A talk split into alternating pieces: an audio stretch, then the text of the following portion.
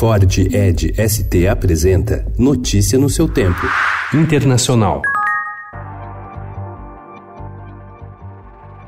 O governo brasileiro aceitou ontem a decisão paraguaia de anular um acordo bilateral que beneficiava o Brasil por levar os paraguaios a progressivamente pagar mais pela energia excedente de Itaipu. Isso diminuiria o desequilíbrio em relação ao que desembolsam hoje os brasileiros. A decisão do presidente Jair Bolsonaro pretende garantir no poder o presidente paraguaio Mário Abdo Benítez sob ameaça de impeachment desde que o pacto assinado em 24 de maio foi conhecido na semana passada.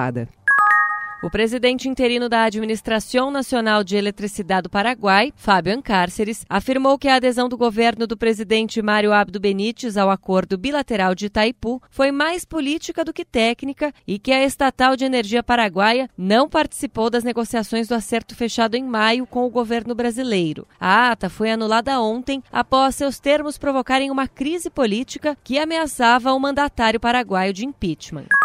O presidente dos Estados Unidos, Donald Trump, afirmou ontem estar considerando uma quarentena ou um bloqueio contra a Venezuela em meio à pressão de seu governo para que Nicolás Maduro deixe o poder. Trump não explicou quando ou como o bloqueio poderia ser imposto ao país. Até agora, o seu governo tem mantido foco em exercer pressão econômica e diplomática contra o presidente venezuelano e evita abordar qualquer tipo de ação militar.